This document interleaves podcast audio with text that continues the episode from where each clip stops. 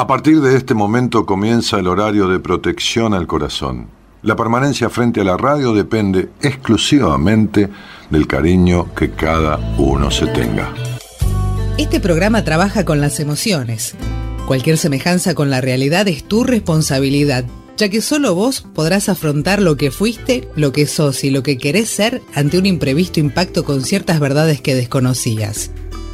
Entendemos que quizás hayas estado huyendo demasiado, es hora de dejar de escapar. Gracias por volar con buenas compañías. Con ustedes, Daniel Martínez. Hola, buenas noches, ¿cómo estás?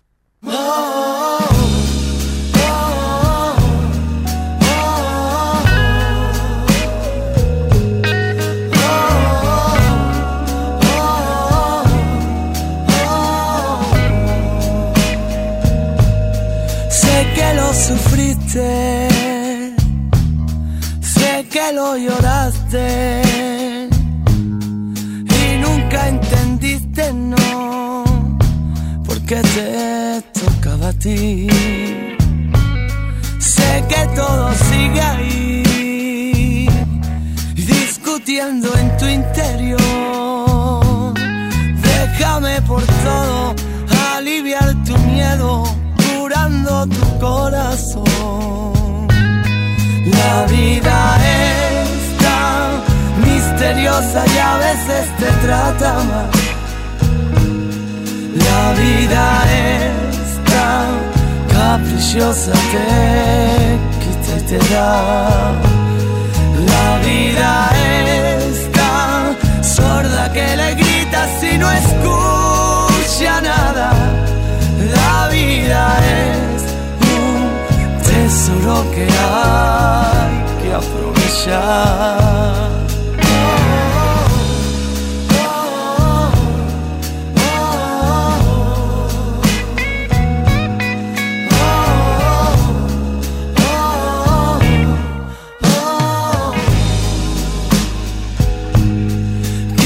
La más fuerte, siempre aparentando Suelta ya los sacos que no te dejarán volar. Qué difícil respirar cuando duele el corazón. No sigas pensando,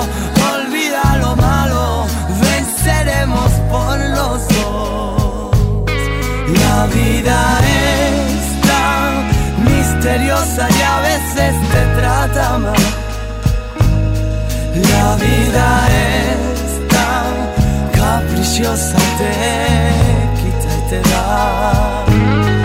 La vida es tan sorda que le gritas y no escucha nada. La vida es un tesoro que hay aprovechar. La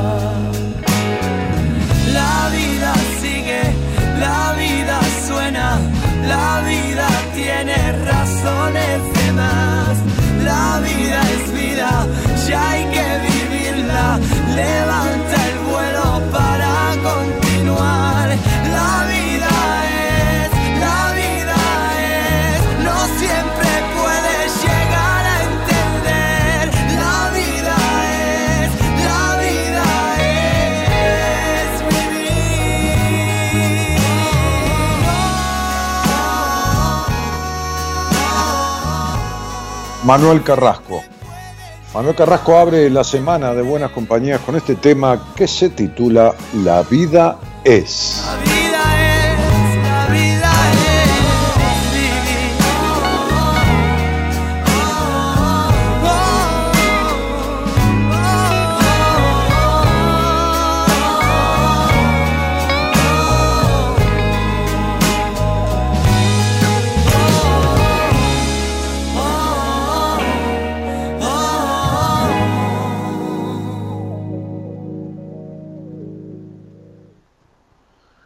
Buenas noches a todos, que tengan buena semana. Por fin bajó un poco la temperatura en Buenos Aires, que era insoportable a nivel ya de afectar, ¿qué te puedo decir? El ánimo, la energía, lo que fuera, ¿no?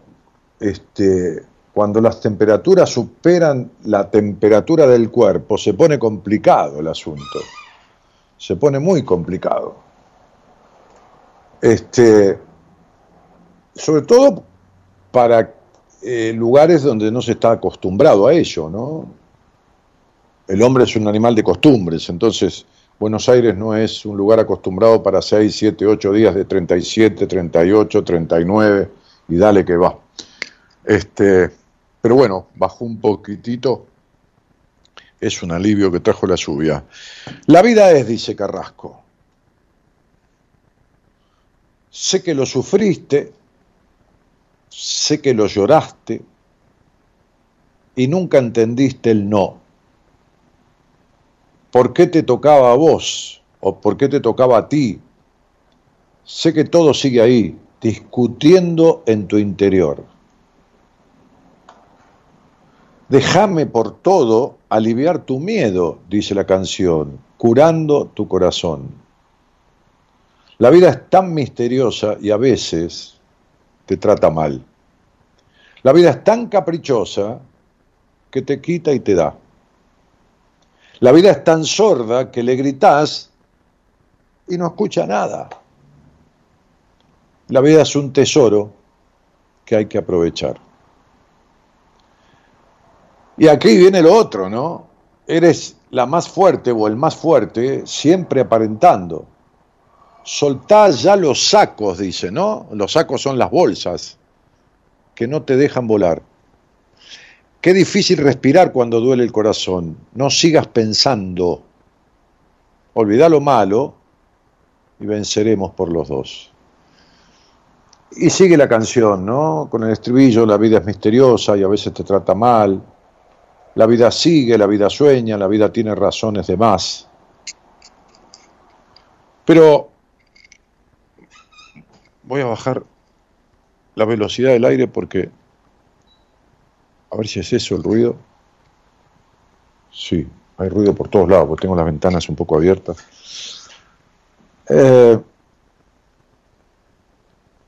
a ver, la vida es, ¿no? A veces uno le grita la vida, ¿no? Putea, dice, ¿por qué me tiene que pasar esto a mí? ¿Por qué me toca esto a mí? ¿Por qué esto? ¿Por qué lo otro? Y a, veces uno atrae esas cosas, ¿no? Me decía una paciente, ¿por qué atraigo tal tipo de, de, de hombres, ¿no? ¿Por qué atraigo tal tipo de hombres, ¿no? Este, y es algo que, que, me planteó o que afloró en el principio del tratamiento. Y hoy era un momento para explicárselo. Entonces digo, a veces no es que la vida atrae, a veces que, es que uno atrae. Y esto tenemos que entenderlo. ¿eh? Evidentemente no todo lo que sucede es obra de uno. No todo lo que sucede es obra de uno. No todo lo que te pasa tiene que ver con todo lo que haces. Pero el problema es que gran parte de lo que te pasa, gran parte tiene que ver con cómo procedes. Por eso en un momento la canción dice, sos la más fuerte, o el más fuerte, no importa, la persona más fuerte, siempre aparentando. Soltá ya los pesos que no te dejan volar. Qué difícil respirar cuando duele el corazón, ¿no? No sigas pensando, olvidar lo malo. Los pesos que uno carga de más, los pesos que uno carga de más, ¿a dónde se sienten, Daniel? Se sienten en la espalda alta, se sienten en la espalda media, se sienten en la espalda baja. Cada uno de estos tres lugares tiene un significado diferente. Se sienten en las rodillas, se sienten en los pies.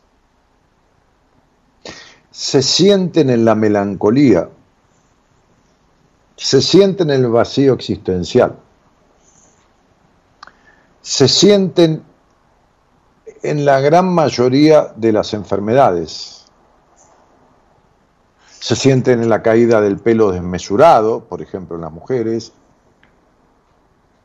Se sienten en problemas de la piel. Se sienten en temas del estómago. Se sienten en el vacío existencial los pesos que uno carga de más, porque uno tiene pesos en la vida, no, pesos que, que, joroben, los pesos propios, las cosas propias, lo cotidiano, el accionar. Este, ah, me decía una, una paciente que es psicóloga, me decía, pero ¿será posible que siempre hay que hacer, hay cosas de todo tipo para hacer? Y dije, sí, bienvenida, sí, sí. Es como que vos crees que ya está y al otro día arranca que me olvidé de tal cosa. Y para colmo, el mundo de hoy es un mundo que atosiga es un mundo que invade, ¿no? Yo habría el, el, no me salió. El, el, el, Outlook, habría el Outlook y tengo entonces publicidades que son spam, pero tengo otras que dice, bueno, este, no te olvides que hoy tenés un 10% más para cargar Nasta, un 10% de descuento, pero entra y acciona con la aplicación. Bueno, no te olvides de esto, bueno, la cuota del otro, bueno, uy, este, acá, allá, uy, este, hay que decirle a, la, a Eloísa que, hace diseño gráfico, que diseñe algo para la charla de ¿y qué datos va a contener? Bueno, le dije a mi mujer, Gaby, decile vos a Eloísa este, los datos que contiene el, flyer para publicar en Instagram este, por la charla de la charla, taller y bastante más que vamos a dar con dos invitados especiales que voy a dar, que vamos a dar entre este, el susodicho, o sea yo, y, dos invitados especiales el 4 a las 4, el 4 de marzo a las 4. Este, en un lugar muy bonito de Buenos Aires, en, un, en uno de los salones de un hotel muy importante, que es un salón pequeño. Hemos elegido para que sea íntimo, ¿no? Lo más íntimo posible, porque va para 60 personas, no más que para eso.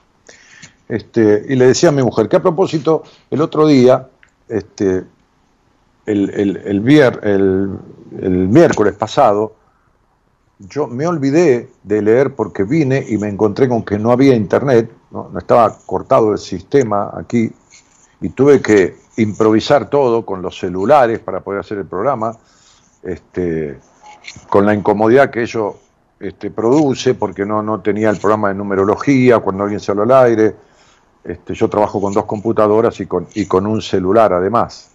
Entonces me quedé sin dos de los tres dispositivos.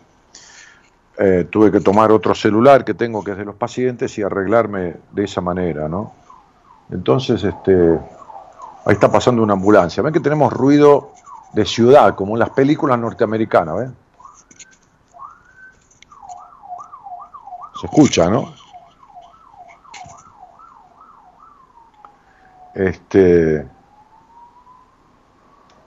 y entonces, ¿qué pasó? Que habíamos cumplido aniversario de casados, ¿no? Cuatro años. Hace 14 años ya que nos conocemos y cuatro que estamos casados.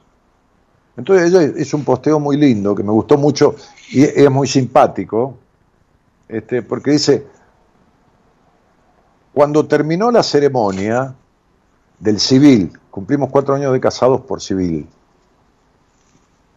Después la iglesia fue el, 6 de abril. Dice, cuando terminó la ceremonia, después del arroz, a mi recién declarado esposo no lo encontramos por ningún lado. Como siempre yo, ahí, dando la nota. Hasta que lo divisaron en la agencia de Quiñela, que queda enfrente del registro civil. Claro, yo estaba empilchado con el traje del civil, todo, e íbamos al tomar el té a un hotel con algunos amigos un té del civil, que armamos un té en un hotel, muy linda recepción y todo, con, una parte de mis amigos, ¿no? Este, y entonces yo estaba, me buscaron ahí porque de repente, claro, la gente estaba saludando, gente que fue al civil, los padrinos, la madrina, esto, que lo otro. eh, la hermana de mi mujer, la sobrina, bueno, gente, personas que fueron, que después venían al té con nosotros, ¿no? Entonces de repente mi mujer se dio vuelta, no me veía. No sé a qué número jugó ni si ganó, dice, pero sí sé que ese día, y todos, y todos se refiere a todos los días, él y yo, ambos, apostamos mucho de lo que tenemos y somos a ser cuidados y amados por el otro en nuestras mejores y peores formas. Porque es cierto, uno tiene mejores y peores formas, y sin duda que yo las tengo, y sin duda que ella las tiene, y sin duda que vos tenés también. Ganar, creo, se refiere a que yo estaba jugando a la quiniela, pero utilizando eso, tiene que ver con entender que muchas veces podemos ser uno siempre que no dejemos de ser dos. Con buscar más la serenidad que la felicidad. Con buscar más la serenidad que la felicidad. O incluso tomar la serenidad como una forma de felicidad, como dijo Borges. Tomar la, la serenidad como una forma de felicidad. Y cuando afuera no hay suficiente serenidad, poder propiciarla adentro de uno, funcionar como una especie de refugio humano que no exige nada, solo da calidez, que no es poco. Ganar sería saber que podemos ser esto que somos, a veces mejores, a veces peores, porque lo peor se lo mostramos a muy pocas personas y es mucho más preciado de lo que creemos, decía mi mujer, Gabriela, en este posteo. Cuatro años se pasaron volando y mil cosas pasaron en cuatro años. Crecimos y seguimos aprendiendo de la vida, yo de vos, vos de mí, de nosotros y de los otros. Me casaría mil veces más con vos, elegiría mil veces más a mis padrinos, que admiro en todas sus facetas y son mis referentes en mucho. Gracias por proponerme tanto amor. Nunca te pregunté cómo te fue en la quinela ese día, pero en esto que tenemos, definitivamente creo que venimos ganando. Feliz aniversario de casados, pero más que nada de todo lo que significás para mí, dijo María Gabriela Maneiro mi amada esposa. Y creo que este posteo me vino bien olvidármelo, porque definitivamente, hablando de que la vida es, lo que es la vida, lo que tiene que ver con la vida, en lo mayoritario de la vida, es eso. Es definitivamente eso. Lograr serenidad, que no es posible de manera constante, pero ni de casualidad. Yo no soy un sereno por naturaleza. Gabriela tampoco, aunque tiene más equilibrio que yo en los extremos. Pero vamos a por ello, como dicen en España. Y entonces uno intenta calmar al otro y el otro a uno, serenar no, no, por discusiones nuestras, a veces por cosas que le pasan a cada uno de nosotros fuera de la pareja. Entonces, digo, estos pesos, estos sacos, como dice la canción, estos pesos que llevas de más en tu vida, y que a veces son muchos, se reflejan en el cuerpo inexorablemente pero no solo en el cuerpo, se reflejan en los estados de ánimo. Se reflejan en los estados de ánimo. Eh,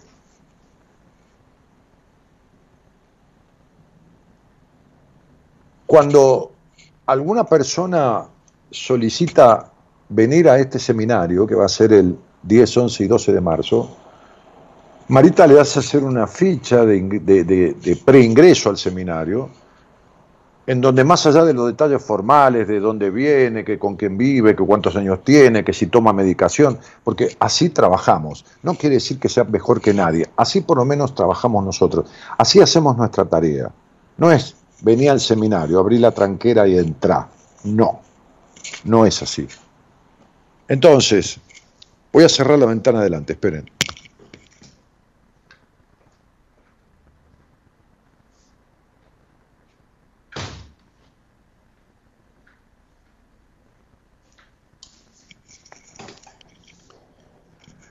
Entonces le preguntamos este, a las personas de dónde vienen, qué edad tienen, si están casados, con quién viven, si tienen hijos, en, una ficha de preingreso o, o de solicitud de ingreso, donde trabajan, qué se dedican, si tienen, si tienen alguna enfermedad. Hay unos ruidos hoy terribles, hay un movimiento de camiones, qué sé yo, que están haciendo. Bueno, este, si toman medicación psiquiátrica, qué toman, qué no toman, este, qué tipo de enfermedades tienen. Y después una breve reseña de qué es lo que buscan, cuál es el objetivo del seminario.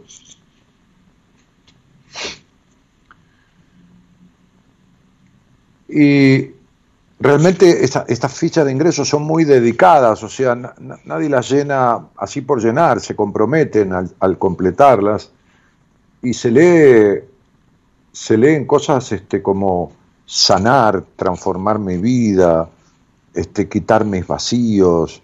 Eh, una señora que se anotaba hoy, que la conozco porque he hablado con ella, este, hablaba de muchas afectaciones del cuerpo, este, que viene del exterior, es otra persona nueva que se agregó del exterior.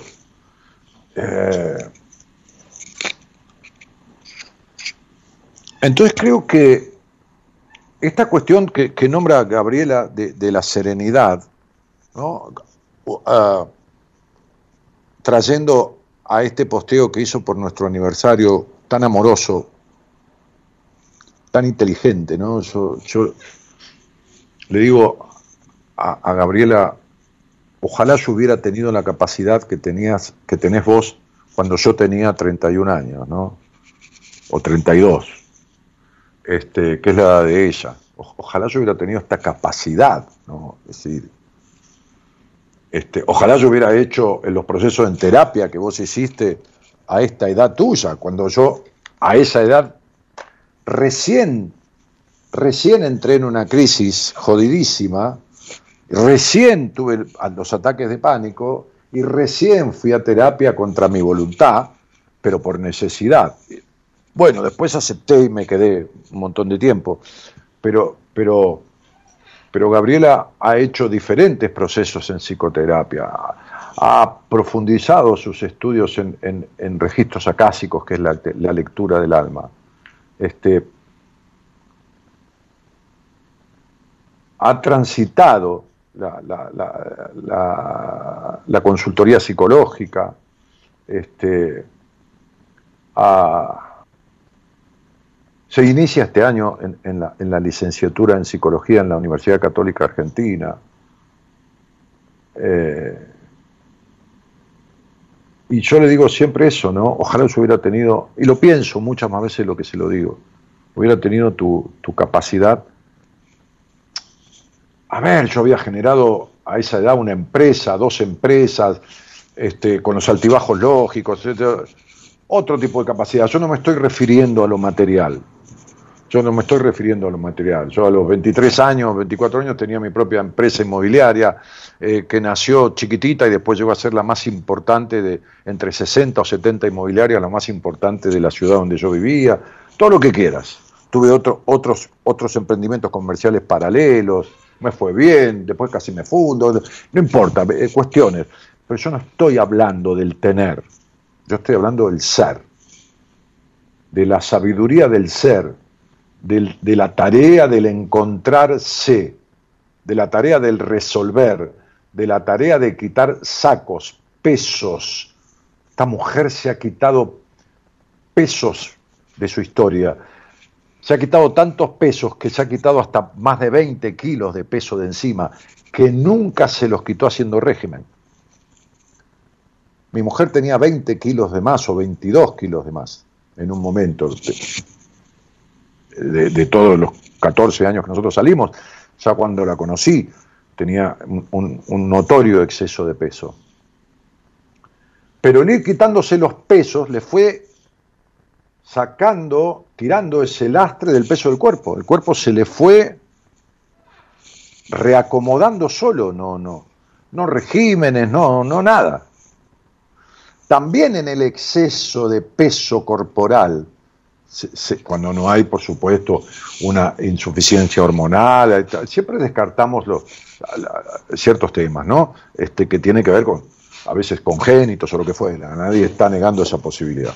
Yo estoy hablando de la mayoría de los casos. La mayoría de los casos, esta cuestión de que la vida no te escucha, la vida esto, la vida lo otro, este, este, o que en lo mejor de lo que estás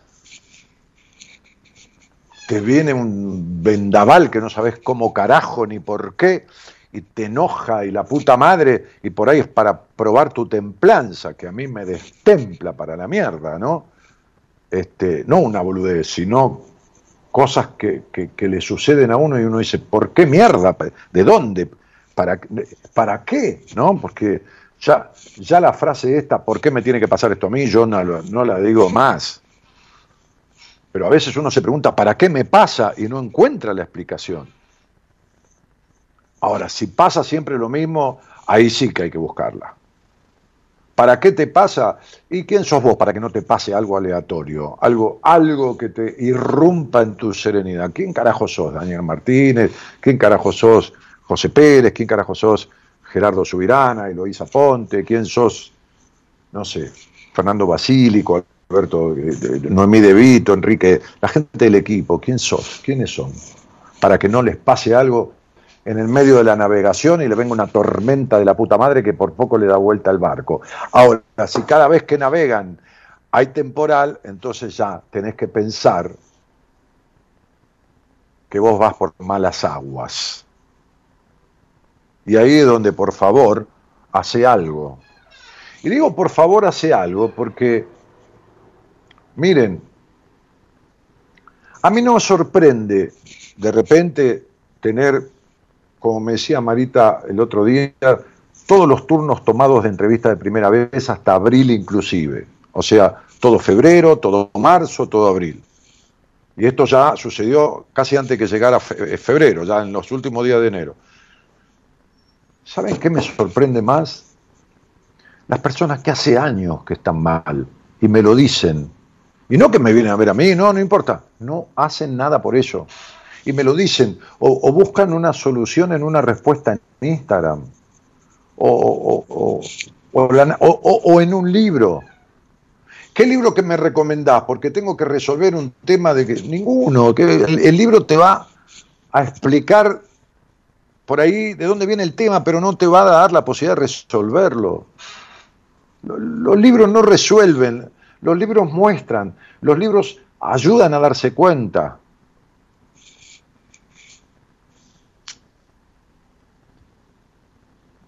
Vos podés agarrar libros de medicina cuerpo-mente, que hay muchos. Yo estoy leyendo uno que me había olvidado y Enrique Audine, el psicólogo del equipo, me regaló en, mi cumpleaños pasado. Este, pero hay muchos. Este, y vos en un libro de medicina cuerpo-mente, de medicina más bien integrativa, vos podés encontrar por qué tal afectación en el cuerpo, por qué tal cuestión, por qué tal cosa. Ok, pero no vas a encontrar cómo resolverlo. Porque, porque, porque no, no, no, no hay fórmulas mágicas ni, que sirvan para todos. ¿Entendés? O sea, este.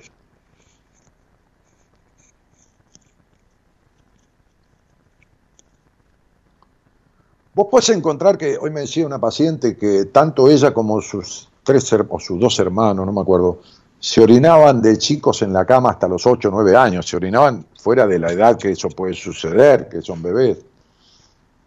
Entonces, este, habitualmente, habitualmente, la neuresis tiene que ver con un tremendo miedo a uno de los progenitores. A uno de los progenitores. Pero yo he tenido personas que habiéndose, tenido personas atendiendo, que habiéndose eh, hecho todos los chequeos necesarios, aún de adultos ante determinadas circunstancias, se siguen orinando en la cama o, orinando fuera del lugar. Y no es un problema de fínteres, sí, es un tema de fínteres, pero se abren no porque tenga una afectación fisiológica. Entonces, digo, hay que ver en esa persona de qué se trata esa cuestión. Entonces, la vida es un poco insólita, un poco inusitada, un poco inexpugnable, pero el problema o la cuestión está en cómo es tu vida. ¿Cómo es tu vida? La vida es eso que uno no puede manejar, absolutamente para nada. Apenas si puede ir más o menos navegando, cuidándose de no ir a la deriva, la propia, y no todo el tiempo, para querer manejar la vida, ¿no? Como hacen los hipercontroladores que pretenden tener todo controlado y todo manejado. La necesidad de controlar todo también es un peso que uno tiene que sacarse de encima, también es otro de los pesos. La perfección es otro de los pesos. Entonces, todos esos son pesos que, como dice la, como dice la canción, en esa tercera estrofa, creo, este, eres el más fuerte o la persona más fuerte siempre aparentando, ¿no? El puedo con todo, soltá ya los pesos que no te dejan volar. Entonces, ¿sabes qué? Claro que hay cosas que no tienen explicación, por supuesto, y ya me lo decía aquel viejo maestro en mis sesiones de terapia. La mayoría de las cosas tienen un porqué y un para qué. Alguna que otra son porque sí. Claro que te pasan cosas en la vida que son porque sí, pero la mayoría tienen absolutamente que ver con cada uno de nosotros, con cómo vivimos y de qué manera transitamos esa vida que tenemos. Buenas noches a todos y gracias por estar.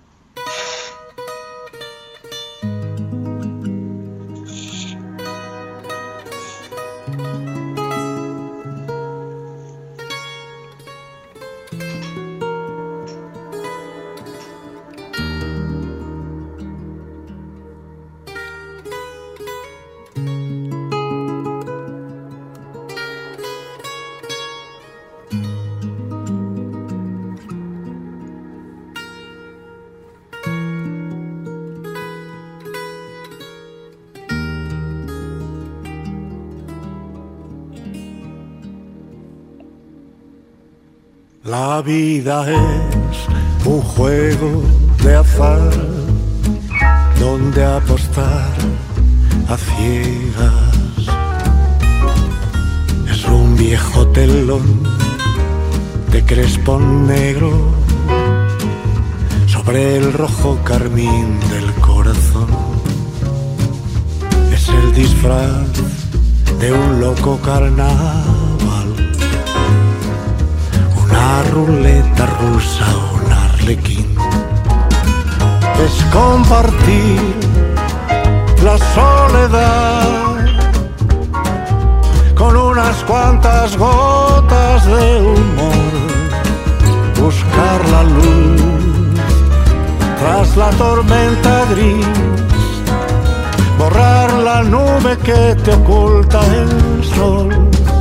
Es compartir la soledad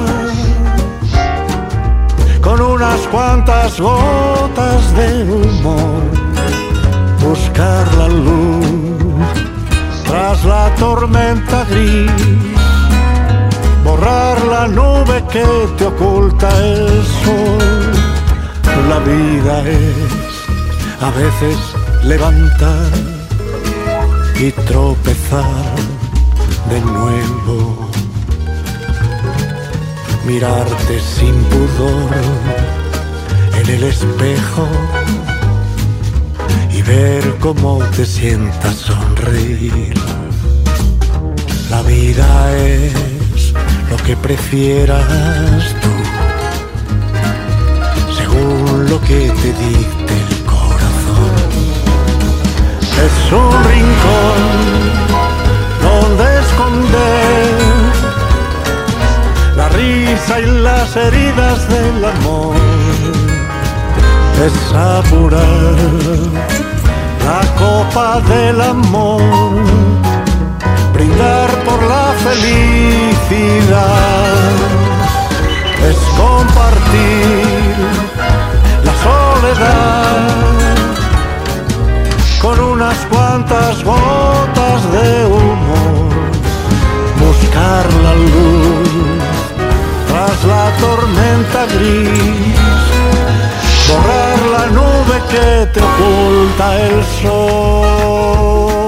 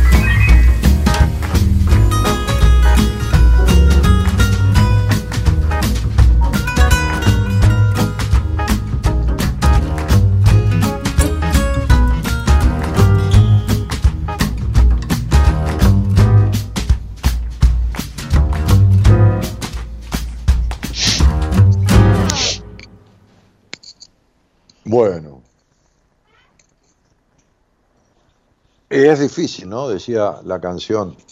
La vida es, eh, José Luis Perales, la vida, seguir lo que te dicta el corazón, ¿no? Es difícil porque la mente se mete, porque no corresponde, porque corresponde, porque deja de corresponder, porque entonces, y sí, si no, y si aquello, y si lo otro. ¿Cuánta vuelta le metemos, no? Este,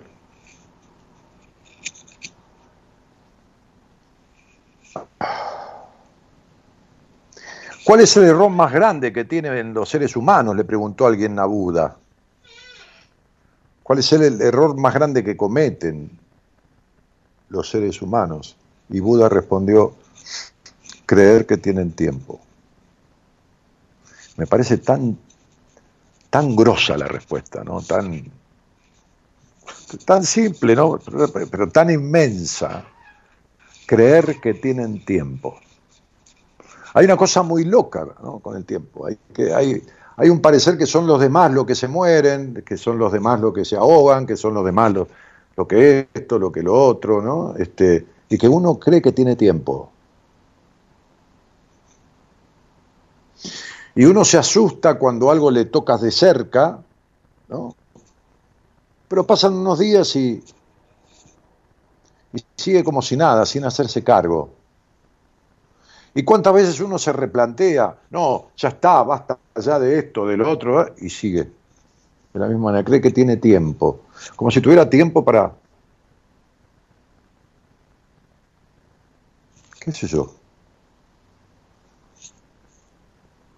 35 mil veces por día late el corazón. Parece muy loco eso, creo que lo decía yo el otro día.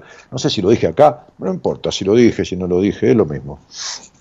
Este, 35 mil veces por día late el corazón. Aproximadamente. Lo cual sería un millón de veces por mes. Lo cual serían 12 millones o más de veces al año. Pero 35 mil veces por día.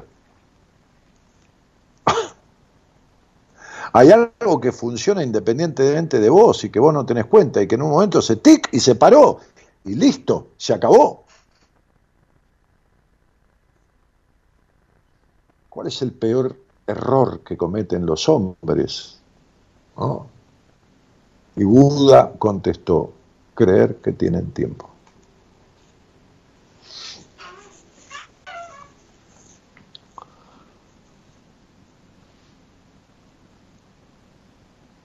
Eh,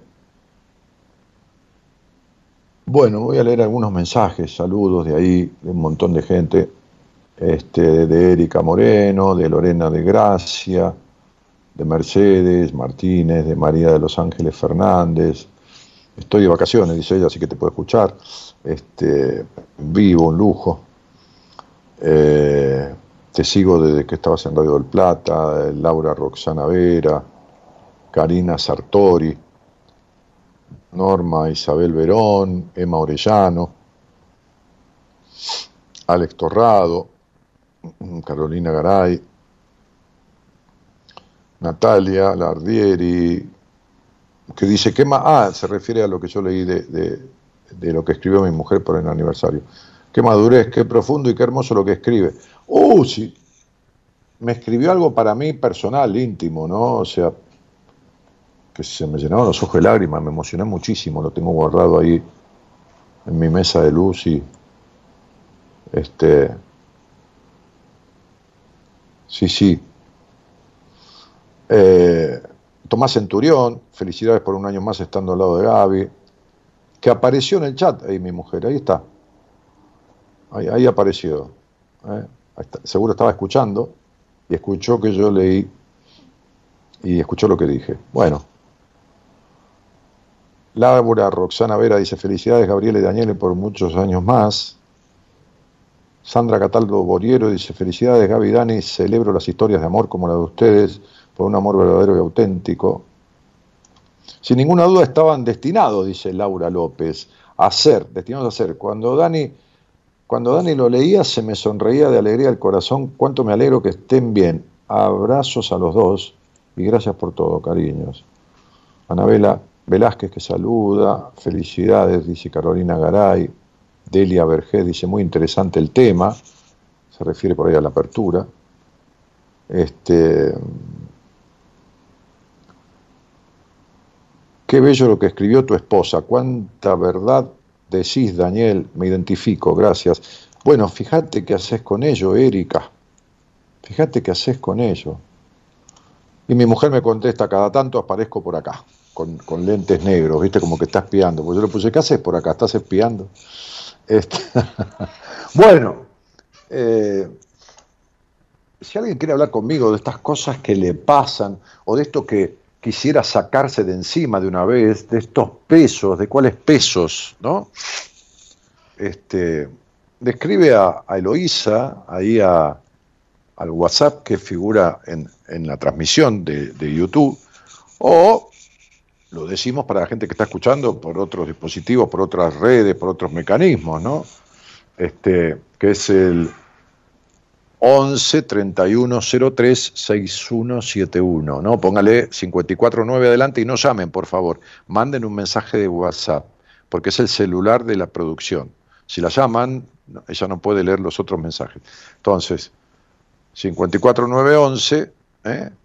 este 31 03 6171. También pueden escribirle ahí para preguntarle a Eloísa a dónde tienen que escribir o, a qué celular mandar un mensaje para venir a esta charla que vamos a dar este, los tres. Eh, como invitados especiales el doctor Fernando Basílico, médico de la Universidad de Buenos Aires, cardiólogo, pero un médico de medicina integrativa, un médico de medicina cuerpo y alma, Recuerden que en esta charla interactiva, es una charla taller, porque yo digo taller porque a lo mejor yo, voy a ver, yo la voy a guiar, por supuesto, porque ellos son mis invitados especiales, vamos a compartirla, ustedes van a escribir, van a escribir en un papel una pregunta, y después aparecen otras preguntas que ustedes hubieran hecho porque las hacen los otros, y yo voy a sacar esos papeles y vamos a ir contestando. No hace falta que pongan el nombre, ni, ni, nada. Si quieren poner un nombre cualquiera, una fecha de nacimiento, verdadera, una fecha, pero o no poner nada, porque no, no se trata de hacer numerología, pero digo, este, yo me valgo de todo lo que, lo que pueda para responder, pero por ahí la respuesta la dará Fernando, por ahí la dará Alberto Rosales, que es un médico también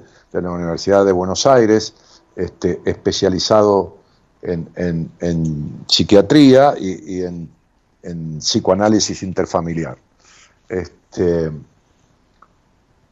eh, le pueden preguntar, Eloisa, ¿cómo voy a la charla? Y le va a mandar un, mail de Marita eh, o, el celular o las dos cosas por WhatsApp y ya conectan directamente y, averiguan. Y, y, lo mismo para venir al seminario, que quedan creo que tres lugares. me parece que, porque hay veces que hay gente que dice anotarse, se baja, entra otro, pero anda por entre tres y cuatro lugares, que es todo lo que queda para el seminario del 10, el 11 y el 12 de marzo. Y esta cosa volvemos al tema de tengo tiempo, ¿no? Tengo tiempo, a lo mejor un día van a hacer otra charla de estas, no sabemos. A lo mejor me voy en el próximo seminario, no sabemos. No sabemos va a estar, quién no va a estar, si vos vas a estar, si nosotros vamos a estar, si vamos a hacer otro, si no. No, no, no, sabemos por qué tenemos que saberlo. ¿Por qué? Digo, tomemos esto del tiempo, ¿no? El error, creer que tenemos tiempo. Este. Llamado, sí. Bueno, ya voy, ya voy, Gerardo. Vos me vivís gritando ahí por, el chat. Hola, buenas noches. Hola. Ya estoy hace mucho esperando acá. Ah, ¿qué haces? Eras vos. Con razón Eloísa no me mandó ningún nombre de nadie ni la fecha de nacimiento. Mira el celular mío, mira la foto que tengo ahí adelante, mira. que no, no, estoy mirando la pantalla, ahora, ahora estoy con el llamado. Claro, sí, tenés razón. Ah, ¿el fondo de pantalla? ¿Eh? ¿El fondo de pantalla? Sí, de la segunda, porque en la primera, en el cierre, tengo la foto ahí de cuando de la fiesta de casamiento. Sí. No, era para decirte feliz día de San Valentín. Ah, claro, es 14, feliz día de San Valentín. Ay, el día de los enamorados, aquel San Valentín, pobre, que se enamoró de aquella chica, pobre. Fue un quilombo bárbaro. Sí, como el, día del amor, qué sé yo. ¿Sí? ¿Vos decís? Sí, sí, porque en un momento incluyeron a la amistad dentro del día de San Valentín. No quedó solamente para el amor de pareja. Así que. Pero cómo si hay un día, hay un día del amigo que lo interpuso, lo, propuso un argentino y se hizo mundial. Que fue cuando el hombre llegó a la, revolución, después de la revolución industrial, que tuvo un poco que ver con, con todo el tema del marketing, pero bueno, incluyeron en el día de San Valentín al amor de amistad también, no solamente al amor de, pareja. Ah, al amor en general. Claro, como que es una fecha más para, para, para conmemorar, para demostrarse amor entre las personas que lo sienten, independientemente ah, de que sean parejas ¿no entra el amor a, el amor a calo que vos tenés, no entra el amor al gato, no? Sí, claro, por supuesto. Sí, claro, es que eso te digo, se, se amplió. Mañana le daremos una ración extra de atún, entonces. Dale vos. Bueno, de eso te encargas vos. No, pero dale vos, dale vos ya mañana porque que vos tenés un amor así, este, incondicional por el gato. Y sí, por supuesto. Y me parece muy bien, claro, sí. me parece excelente. Bueno, ¿estabas escuchando la apertura? Sí. Sí, estaba escuchando desde, sí, estaba escuchando desde, desde que analizabas un poco la canción. Ah. Escuché de ahí en adelante todo. ¿Y si te ocurrió algo que, podrías agregar a esto, estimadísima mujer mía? Ay. ¡Epa! Me, me, me tomás por, por sorpresa. Sí, sobre todo a vos que no te gustan las improvisaciones. No, no, espera. Nada, mentira, mentira. eh, no, que estaba pensando en esto que vos decías. Ahora me haces hablar, viste, que no primero me haces pensar, después me haces hablar. En esto que vos decías de, tener tiempo, que coincido con lo que vos decís, pero también creo que está bueno poder pensar que uno tiene tiempo, si lo emplea, si lo usa, si se pone a hacer algo, también está bueno regular la impaciencia que, que uno a veces tiene en, en los avances que va haciendo. A ver, lo que decía Buda es creer que uno tiene tiempo, como que puede disponer a voluntad del tiempo. Ahora, lo que vos estás diciendo es que dándose cuenta que uno no puede saber cuánto tiempo tiene, debería disponer del que sí tiene, que es el hoy, el aquí y el ahora, transitando hacia adelante, pero no creyendo que tiene todo el tiempo del mundo, ¿entendés? No. Hay personas, hay personas que viven como si tuvieran todo el tiempo del mundo, ¿me, me, explico? Sí, sí, sí, estoy de acuerdo, recontra. Ahora, también siento que cuando uno, digamos, se pone eh, a la obra, por decirlo de alguna manera, se ocupa, se encarga. Manos a la obra, manos a la obra. Sí, sí. Cuando uno se ocupa y se encarga, está bueno poder pensar que tiene tiempo justamente porque se está ocupando, que es distinto a esta cuestión que decía Buda, que me parece que lo planteaba desde un lugar más pasivo del hombre, que también lo tenemos, de pensar que nada, que somos eternos. Claro, el tema es el siguiente. Mientras vos vayas rogando y con el mazo dando, como dice el, refrán, mientras vos vayas haciendo, entonces estás utilizando el tiempo en lo constructivo, en la búsqueda de sanar, en la búsqueda de crecer, en la búsqueda de, esto, de lo otro, de lo que fuera. Ahora, el problema es cuando te viene la canción de León Gieco encima, que dice que la reseca muerte no te encuentre vacío y solo sin haber hecho lo suficiente. Es decir, morite haciendo, Equivocate. Ah, el otro día veía, eh, veía un, posteo en Instagram de una, de una chica jovencita, 17, 18 años, muy bonita, agradable, con cara muy eh, así de, eh, de, nieta, que le decía este, al abuelo, dame un consejo para la vida, abuelo. Mm. Y, y, con mucha ternura, con ojos de mucha ternura, muy de abuelo, de abuelo, pero de abuelo coherente, de abuelo bien vivido, le dice, eh, Hacé las cosas que desees y nunca te arrepientas de lo que hiciste, pero hacelas. Lo que no tenés que hacer es arrepentirte, como diciendo, porque te fue mal, porque te fue bien, por lo que te fue. Pero, digo, mientras vos vayas haciendo, mientras vos vayas haciendo, aprender de tus errores para no volver a cometerlos, pero entonces estás utilizando el tiempo. El problema es cuando la estática, cuando el, no hacer cuando el, lo dejo para mañana, para pasado, para repasar. Mirá, yo le contaba hoy a Marita una anécdota, por, por conversamos de, mil cosas hoy, pues incluso estuvo un día y medio, dos días sin luz, pobre, así que estaba agotada y teníamos que hablar de un montón de temas, este, este, de detalles, por el seminario, por la charla que vamos a dar, por pacientes míos, por un montón de cosas. Este, y me decía, Marita, con respecto al apuro, me dice, hay gente que, me manda un mail solicitando una entrevista con vos y, a las dos horas me está preguntando que, no le contesté y yo todavía estoy respondiendo cosas de, que me llegaron de ayer. Entonces hay como una urgencia. Y para esto hay, hay veces que hay gente que me escribe y después pretende la respuesta con urgencia y ya me escribió hace cinco años decir, yo te, viste lo que es Marita, tiene todo guardado, todo, es una enciclopedia de, información. Este, y yo le decía, mira, el, otro día en Instagram alguien me dijo, ay Dani, yo tengo que tener una entrevista con vos, pero nunca reúno el dinero, que yo, te, escucho hace siete años, o no, desde hace siete años que quiero tener... Entonces yo le contesté, no importa que sea, pero no importa por la entrevista conmigo, importa porque debe ser un reflejo de su vida en muchos aspectos. Y yo le decía, ¿sabes las veces que en estos siete años te gastaste la plata de una entrevista conmigo? En un jean, en una salida, en un, viaje de fin de semana, en un regalo a un amigo que cumple años. ¿Qué, ¿Sabes las veces que en siete años te gastaste? En lo que fuera.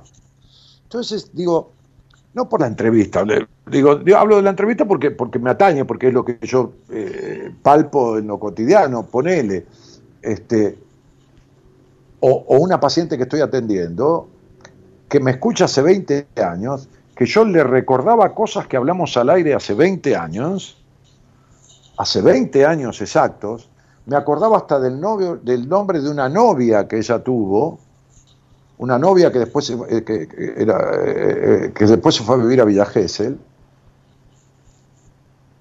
Y desde aquella época que ella quería hablar conmigo, y no solo que nunca habló conmigo, sí, hablamos un día al aire o, por aquella línea de contactos que, que, había de buenas compañías, que la gente me dejaba mensajes como si fuera hoy en Instagram. Este, sí, me acuerdo. Claro, te acordás de la línea, sí. Este, y, y se fue a hacer ocho años de terapia con diferentes personas y recaló en mí hace dos meses o tres meses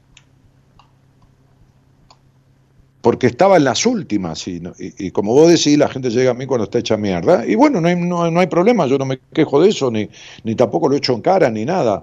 Este, ella estuvo haciendo, pero estuvo haciendo, en, a ver, ¿cómo te puedo decir? Estuvo haciendo que hacía, porque lo que deseaba hacer de verdad, no lo hizo porque no pudo, porque no se animó, por lo que fuera. Y ahí es donde yo digo, que crees que tenés tiempo. ¿Entendés a dónde voy? Sí, por supuesto que entiendo a dónde. Es una diferenciación lo que yo quería hacer. Una, una, una salvedad, no un no estar de acuerdo con la frase de Buda. Digo, una diferenciación. Por más de que igual todos nos creemos que tenemos más tiempo del que tenemos y eso también sirve un poco para vivir, porque vos tampoco vas a estar todos los días consciente de que te vas a morir todo el tiempo, porque no se puede vivir. No. Entonces uno se defiende, pero lo que planteaba era un poco una, Pero suponete que alguien te asegura que tenés 20 años de tiempo. Suponete. O 40, según la edad. O 50. Porque tenés 30 años, vas a vivir hasta los 80. Igual, ¿por qué no vas a hacer lo que tenés que hacer o lo que debes hacer para resolver lo que tenés que resolver? ¿Por qué procrastinarlo o dejarlo para después? ¿Por qué seguir padeciendo? ¿Por qué aguantar dolores del cuerpo? Ay, Dani, hace 20 años que tengo este dolor, hace 20 años, hace 15 años que... ¿Por qué? Eh, aunque, aunque, aunque vos no pienses en la muerte, ponele, quita la muerte, porque si no, no puedes vivir, tenés razón. Pero ponele, ¿entendés? Habrá que ver en cada uno. Claro, ya lo sé que hay que ver. Habrá que ver en cada uno. Claro que hay que ver en cada uno. Pero yo cuando hablo aquí, y vos lo sabés, yo le hablo a cada uno. Sí. Esto va para cada uno. Sí, obvio. Por eso no doy respuestas en general, ¿viste? Che, Dani, en un posteo ahí, ¿por qué es tal cosa? Y yo qué sé, puede ser 40 razones. Claro que hay que ver en cada uno. A veces uno también se acostumbra a ciertas cosas que piensa que no van a cambiar nunca y que van a estar siempre mal que no se van a resolver. Entonces uno tampoco va a tratar o a buscar resolver lo que cree que no se resuelve.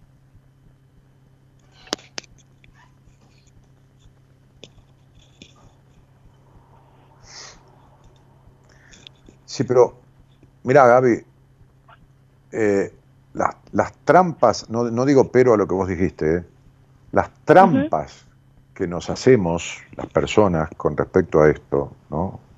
Este, las trampas. Recibir un mail después de un año, el otro día, alguien en el, en el Instagram, este, tu, mujer hace, eh, eh, eh, Daniel, tu esposa hace lectura de registros acásicos. Sí, sí, le digo, sí, sí. No, porque me interesa, ¿viste? Porque yo busco información de todos lados, este, como la entrevista que tuve con vos, que esto y que lo otro, que acá y que allá, ¿no? Bueno, me recordé yo, porque había sido una entrevista en noviembre, este, con el nombre, vi el nombre, qué sé yo, y aparte algunos mensajes que ya había anteriores en Instagram. Entonces yo a mí me gusta reunir información, ¿no? Este, muy, muy del intelecto, muy de la cabeza, muy de esto, muy de lo otro, y el problema justamente no está ahí, ¿no? O está ahí en la exageración de, la búsqueda de información, de la exigencia del conocimiento, buscando resolver no sé qué. Entonces me dice, le digo, mirá, el tema tuyo son las dilaciones, que esto y que lo otro, que acá, que allá, y le expliqué, me dijo, mirá, no estoy de acuerdo, porque estoy leyendo el libro que vos me dijiste que leyera después de, la entrevista. Lo estoy leyendo, voy por el capítulo tercero. Se lo indiqué en noviembre, va por el capítulo tercero, tendría que haberlo leído en ocho días. Le dije, deja, no te molestes, no lo leas, si lo querés leer, empezalo de nuevo, porque no sirve para nada leer tres capítulos en dos meses y medio. porque no es un libro que lo tenés tipo una novela, viste que, que eso yo lo va leyendo cuando te vas de vacaciones, un día que no tenés nada que hacer. Es un libro que se lo planteé como consecuencia de la entrevista para que lo lea, lo termine de leer, me escriba, le voy a preguntar una síntesis sobre lo leído, porque le dije, este libro te va a ampliar algunos temas que te hablé en la entrevista, que yo te los expliqué, pero te lo va a ampliar por 3, por 4, por 5, por 10. Este, y es necesario que lo leas. Bueno, nada. Dice, no, fíjate que no estoy de acuerdo con lo que vos decís. Le dije, bueno, está bien. Le dije, deja. Sí, cuando quieras leerlo, empezalo de vuelta porque no sirve para nada. ¿Entendés a, lo que me refiero? Eh, a veces es hacer que hago para no hacer. Sí. Sí, hacer, en el sentido de lo que vos planteás, es lo más trabajoso. Todo eso que vos decías antes, con, después de que leíste lo que yo escribí, qué sé yo, que contabas algunas cosas mías. Suena divino cuando vos lo contás, pero fue muy trabajoso. Entonces digo, por eso yo odio cuando hablan de la zona de confort, que la verdad que no sé quién acuñó esa, ese modo de expresarse, porque bueno, de confort no tiene nada. Yo entiendo a qué se refiere, pero bueno, este, porque de confort no tiene nada. Tiene de, hábitos, tiene de costumbre, pero es... Yo la rebauticé la zona de disconfort. Bueno, es una zona de disconfort. De confort no tiene nada, nada de nada. Para, eh, Es, es muy trabajoso todo lo que uno tenga que hacer para mm, salir de todo lo que necesite y desee salir que le cause malestar que, nunca se puede todo, nunca se puede todo del todo, ¿no? Pero es muy trabajoso. Es muy trabajoso. Es lo más, ah, ah, es lo más comprometido. Muy, explícame muy trabajoso, pará, explícame muy trabajoso. Y, a ver, te requiere de un compromiso muy, ah. muy fuerte, por llamarlo de alguna manera, con vos mismo, y uno no, no viene muy, muy enseñado a comprometerse consigo mismo. No, no, uno viene enseñado a comprometerse con, el, con el deseo ajeno, con la voluntad de los demás. Claro. Toma esto porque si no mamá no te quiere. Toma esto porque si no, este, no sé, hace tal cosa porque no tenés postre. O esto no me gusta o tal amiga tuya no me gustó y que no venga a casa y que todo es en base a lo que a lo que en teoría los que los crían y, y qué sé yo, que no tienen la culpa, porque esto también vale diferenciarlo, no se trata de culpas, sino de que ellos tampoco tienen ningún manual ni nada por el estilo para, para criar ni enseñar. Y bueno, eh, pero es, todo muy en base a lo que, bueno, el otro espera de mí. Nadie que se críe en sociedad puede, me parece a mí, eh, plantear que, que, que, que se crió en un sistema diferente. Es decir, corroborando todo el tiempo lo que le causa al otro lo que vos haces. Entonces, en ese sentido, cuando yo te hablo de trabajoso, no digo arduo, no sé qué, difícil. Sí, bueno, eso cada uno le puede poner la palabra o el término que mejor le, le, parezca. Yo me refiero particularmente a, a lo trabajoso que es ir gestando, porque creo que es gestar, eh, un compromiso con uno más allá de los otros. Más allá de los otros, sin que los otros dejen de ser muy importantes para uno. Esto no significa que uno tenga que pelear con nadie, ni, ni, ni, qué sé yo, ni dejar de hablar con nadie, ni, ni mandar al carajo a quien sea. No, no, no, no implica, justamente, incluso, es un compromiso con uno sin que eso amenace, por llamarlo de alguna manera, la, la consistencia o la continuidad o las dos cosas del vínculo con los demás. No, lo que pasa que ese compromiso con uno, cuando es transitado en un camino coherente del compromiso con, trabajando con las herramientas que se necesitan y con quien acompañe para el logro, eh, no va, no tiene por qué producir un corte en ningún vínculo, pero va a transformar las relaciones vinculares. Vos sabés que el 80% de la gente, creo que es el 80% de las personas, eh, modifica sus relaciones de amistad dos o tres veces en la vida, es decir, las modifica en el sentido que se terminan gran parte de las amistades de un ciclo arranca otro con otras personas nuevas y después hay un tercer ciclo también. Y yo lo pensaba, esto que, es un estudio hecho, en un, en un, eh, un estudio estadístico este, por gente de, la sociología que se dedicó a ese estudio, lo pensaba en mí y es cierto. Yo tengo tres etapas de amistades en mi vida, este, que fueron desapareciendo algunas, apareciendo otras, volviendo a desaparecer y apareciendo otras. Entonces, no significa terminar con un vínculo, pero sí significa que ese, esos vínculos, varios de esos vínculos, muchas veces se van a modificar. Algunos van a terminar naturalmente, no porque uno los corte, se van naturalmente y otros se modifican. Sí, sobre todo es el de uno con uno el que se modifica, pero yo creo que a veces, por eso capaz yo aclaraba esto, a veces en esa búsqueda de, ese compromiso con uno, eh, hay, hay, hay como actitudes un poco drásticas en general, ¿no? Como, a ver, yo he escuchado decir y te lo he contado, ¿no? No sé, que una chica me diga, no, yo, para mi papá no existo, nunca existí, yo a él no le importo. Y bueno, ¿y pero cómo? No, mi papá está ahí, pero vos lo ves? Sí, lo veo todos los domingos, comemos con mi familia y está ahí. ¿Y alguna vez se pelearon? No. Una chica que, si no te digo mal, tendría 38, 40 años. Y claro, después descubrimos que, que desde toda la vida la madre le había dicho, no le molestes a tu papá que está trabajando no le vayas a hablar a tu papá que está durmiendo la siesta. Dejarlo a tu papá que está hablando por teléfono. Y ella con 38, 40 años seguía sin acercarse nunca al padre, al punto de, obviamente, generar una especie de, de, enojo, de idea, de decir, para mi papá no existo, no me quiere, no le interesa si respiro. Entonces yo, viste, me extrañaba todo, me parecía fuerte todo eso y yo decía, no, espera, ¿de dónde sacaste todo esto? ¿De dónde construiste toda esta idea? Y un día me dijo, ¿sabes qué hacer? Lo, llamé a mi papá.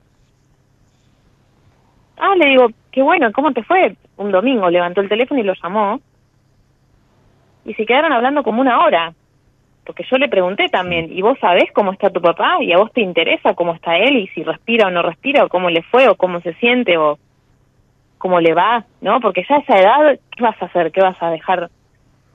No sé, marcar quién es el responsable. Ya son los dos adultos. Y resulta que estuvieron hablando como una hora, como si nada, como si hubiera sido habitual esa charla, y no lo era. Entonces digo, a veces hay en esa búsqueda de cada uno de, de, construir un compromiso consigo mismo, actitudes un tanto drásticas para, para con el entorno. Sí, que, que, que, que no son drásticas, vienen de un hábito generado a partir de una madre celosa, a lo mejor del marido, porque las hay, hay madres muy celosas del marido con sus hijas, este, eh, o, por la causa que fuera, ¿no? Pero a veces hay, hay, hay vínculos que están no construidos porque de movida llega un punto en que uno no sabe por qué. ¿Viste? Es como las discusiones, a veces arrancan y uno no sabe por qué carajo está discutiendo. Si uno se preguntara, ¿cómo empezó esto? Uno no sabe. Tal cual. Y eso es una discusión que se da, por ejemplo, en una pareja y que después, bueno, se subsana. Pero a veces se instalan situaciones vinculares, formas de vincularse entre gente que convive, que duran 20, 30 años. Y, y claro, porque se acostumbran. Claro. Claro. Se acostumbran. Claro. No, no, no, es, no es gratis esa costumbre, pero bueno, se acostumbran. Claro. Un Nos día acostumbramos, una, paciente, no estamos fuera de un día, un, día, un, día, un día una paciente vivía con hábitos que un padre rígido le había instaurado. Entonces, hasta en costumbres, la forma de sentarse, eh, cómo comer determinadas comidas, eh, bueno, un montón de cosas. Entonces un día yo le dije, eh, ¿por qué no tenés una charla con tu padre? Lo vas a buscar y tenés una conversación fuera de su casa, fuera de la tuya, y te sentás y le decís todas las consecuencias que vos eh, tuviste que vivir en tu vida por, por, por la marcación tan estricta, no, no, de violencia ni nada, pero tan estricta de la señorita que de esto, que lo otro, que acá, que, que allá, que estos hábitos, que esto no corresponde, que esto sí, que esto no. Y le digo, y escuchá la respuesta que te va a dar tu padre. Me dice, no, porque ya sé, pero anda y habla y sentate en un lugar neutral y escuchá la respuesta que te va a dar. Y lo hizo. Y el padre le dijo, ¿sabe qué le contestó? El padre le dijo, eso era cuando eras chica, ahora vos podés hacer lo que quieras.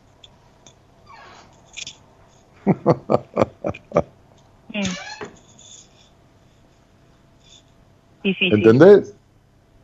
Sí, sí.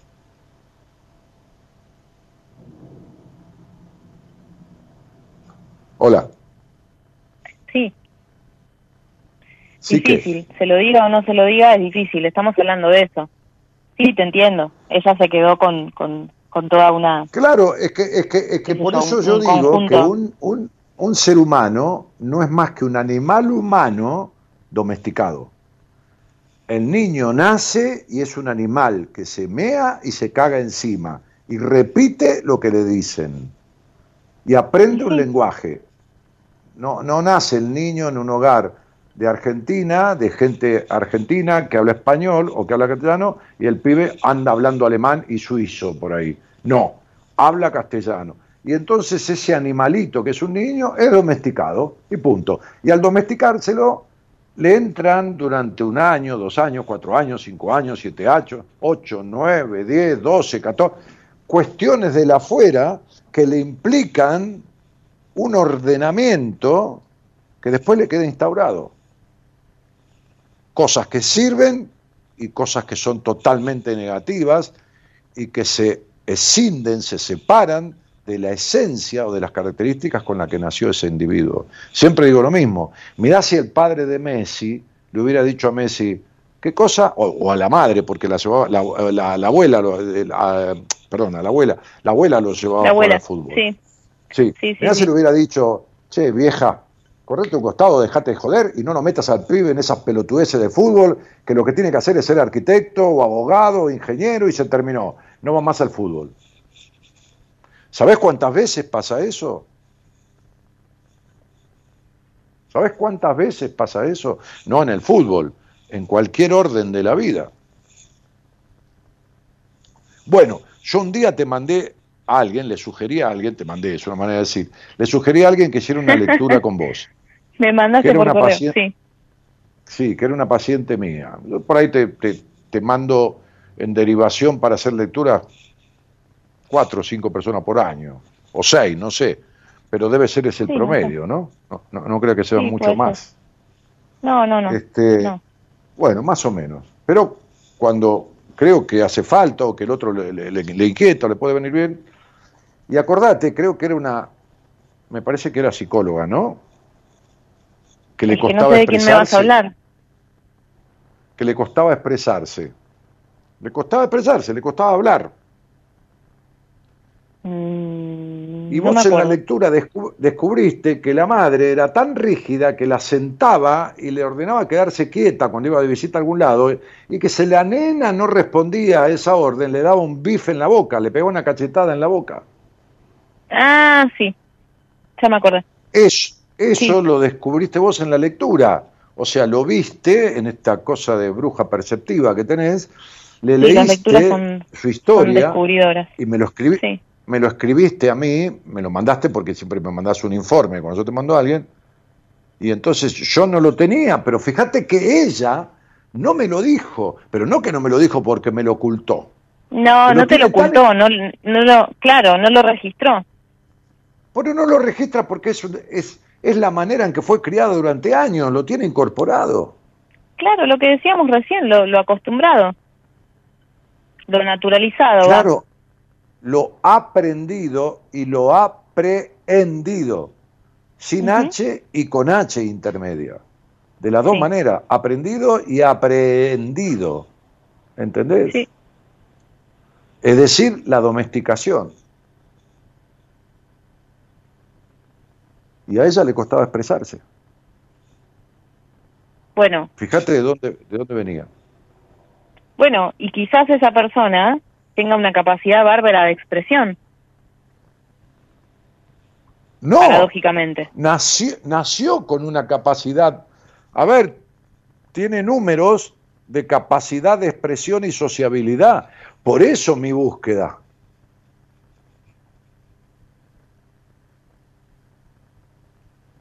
Bueno, es casi paradójico. Que creo que vos lo, lo enseñás eso en, el, en, el, en numerología, si no te, si no estoy mal, porque yo no profundicé nunca mucho en numerología. Yo muestro en el curso de numerología muestro claramente las capacidades contra, con las que uno nace y muestro claramente la forma en que se son distorsionadas a través de la primera etapa de la vida que simboliza el hogar, a través de la influencia de un padre dibujado, una madre de tal manera, lo muestro claramente en el curso. Pero pero, eh, a ver, yo te estoy hablando de una profesional de la psicología que yo tuve que empujarla a que en, su país hiciera un programa de radio, que la habían invitado a hacer una columna de 10 minutos en la radio, y tuve que empujarla a que fuera, en el buen sentido empujarla, ayudarle a elegir un tema y hablarle del tema para que lo exprese, porque su problema no es la falta de conocimiento, es el impedimento de expresarse. Y bueno, pero es un poco lo que vos decías antes. Cuando vos cuando vos decís profesional de la psicología o de la o de la de la carrera que quieras, estás hablando de alguien que estudió y aprobó porque en el examen que le tomaron cumplió con lo que se le pedía que, que diga y aprobó y así cantidad de exámenes y así aprobó una carrera. Estoy hablando de psicología o de cualquier carrera que, que sea. Sí pero eso sin, sin una un, un cierto recorrido, podríamos decir, eh, interno, para la carrera que sea, no importa, porque puede venir un arquitecto, como decías vos antes, que tampoco sepa hablar, que no se sepa vender, que no sepa expresarse, que no sepa explicar su trabajo, que explique difícil, que, que está lleno, que está lleno, lleno, lleno en absolutamente toda profesión. Por supuesto.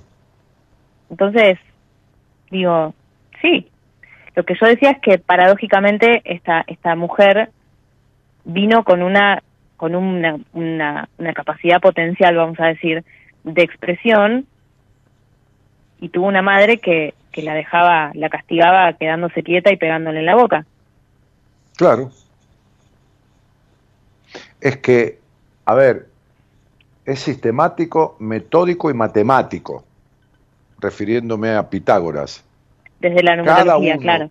Cada uno viene a este mundo, escuchá, ¿no? Porque lo, lo tengo comprobado, qué sé yo, cuántas decenas de miles de veces, qué sé yo, 30 mil, 40 mil, 50 mil, 80 mil, no sé cuánto, ya en 30 años de, de esto que hago.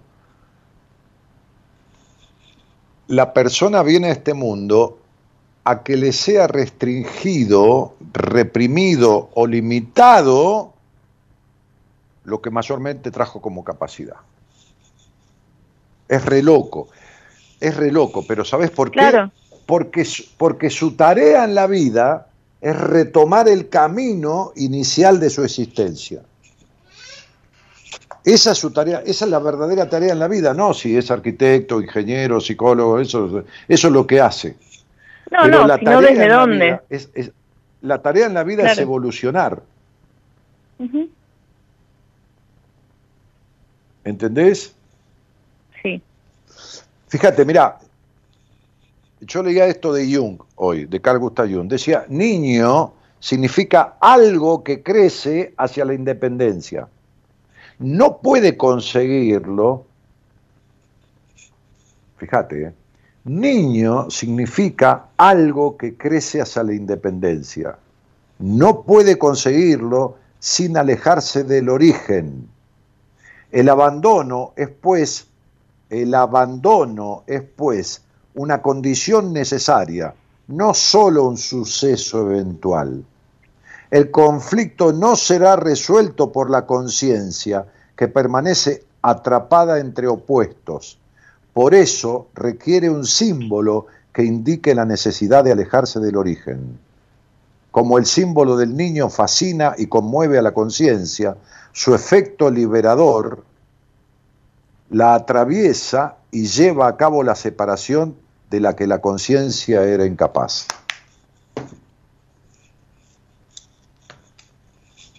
Bueno, a ver,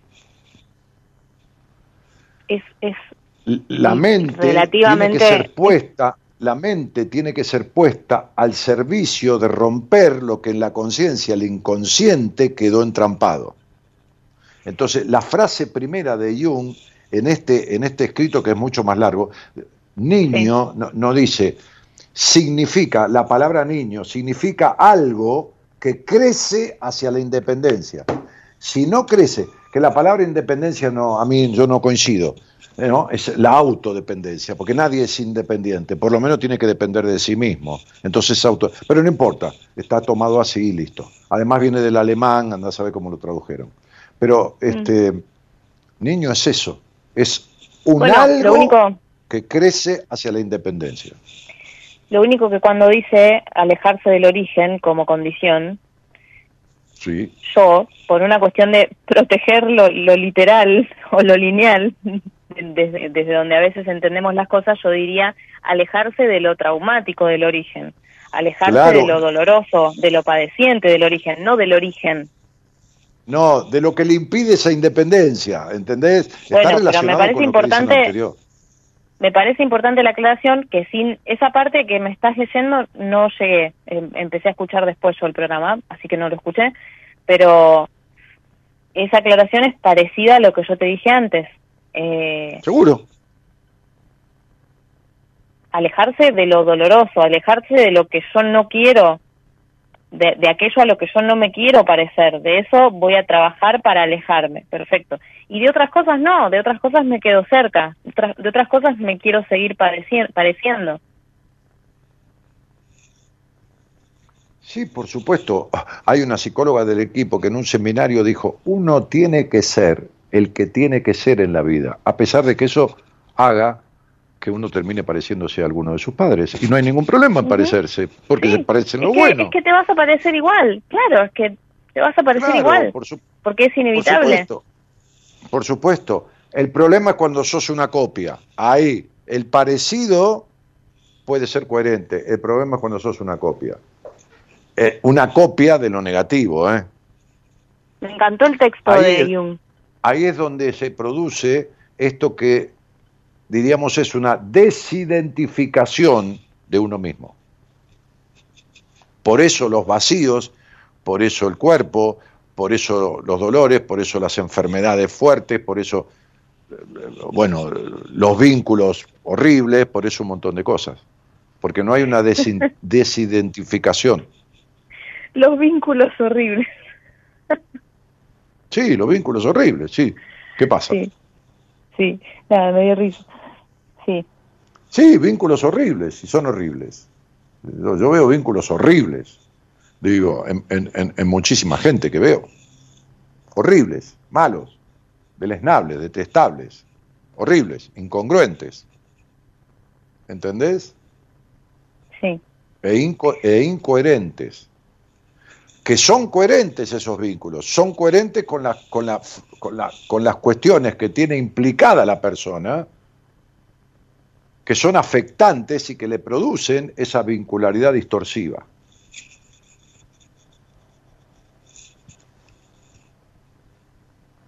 Bueno, escúchame.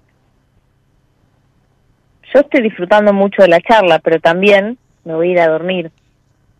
Sí, andate a dormir, viste, porque me ocupaste el programa. no, pero es que no fue, no, no fue intencional y también es eso, digo, bueno, quizás alguien quiere hablar con vos. Yo quería decir feliz día de San Valentín a vos y a todos los que estén escuchando. Em, y nada más.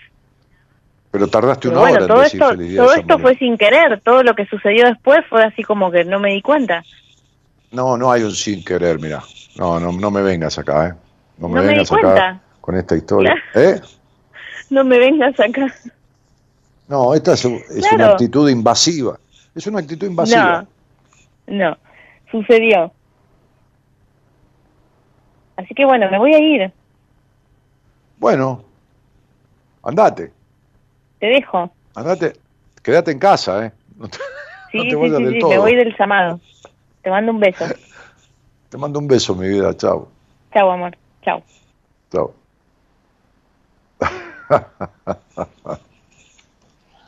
¿Qué hacemos? Nosotros dos hablando por radio hasta esta hora. La gente, que estos tipos están locos, ¿no? A ver, ¿qué dice? Ah, fue tu sorpresa. Ah, mirá la idea de Gerardo. Ah, qué, qué lindo tipito. Qué lindo tipito. Los tipitos. Uno de estos es Gerardo. Bueno, a ver, leamos un poco acá, ¿no? Qué sé yo, que hay un montón de mensajes. Eh, Tierra son Gaby, por eso puse recién viva la... Ah, Santiago, hola Dani, tuve la suerte de conocerte en persona hace 20 años. Bueno, muchísimas gracias Santiago, si lo consideras una suerte, te mando un abrazo grandote. Este, Juanjo dice, he aquí otro que llegó a vos cuando estaba hecho mierda y luego determinado el proceso, el cambio es magnífico. La clave, enfrentar la realidad de uno y las ganas de mejorar guiados por ustedes. Sí, por, nosotros, por quien sea, ¿no? ¿no? No por nosotros. Pero en tu caso fue nosotros, sí. Eduardo García dice, siguiendo el mail, te cuento que el tema de mi esposa, ¿qué mail? No, no sé a qué te referís, Eduardo. Es psiquiátrico, diagnóstico, es esquizofrenia, muy difícil para mí también y muchas veces no sé cómo actuar con ella. Eh, perdóname, eh, querido, no, sé a qué mail te referís. No, no, no, no hay anteriormente un posteo tuyo y no reconozco tu nombre como que nos hayamos escrito, así que Juan José Pardo, eh, no, digo Eduardo García, no, no, no te tengo campeón, no, no, no.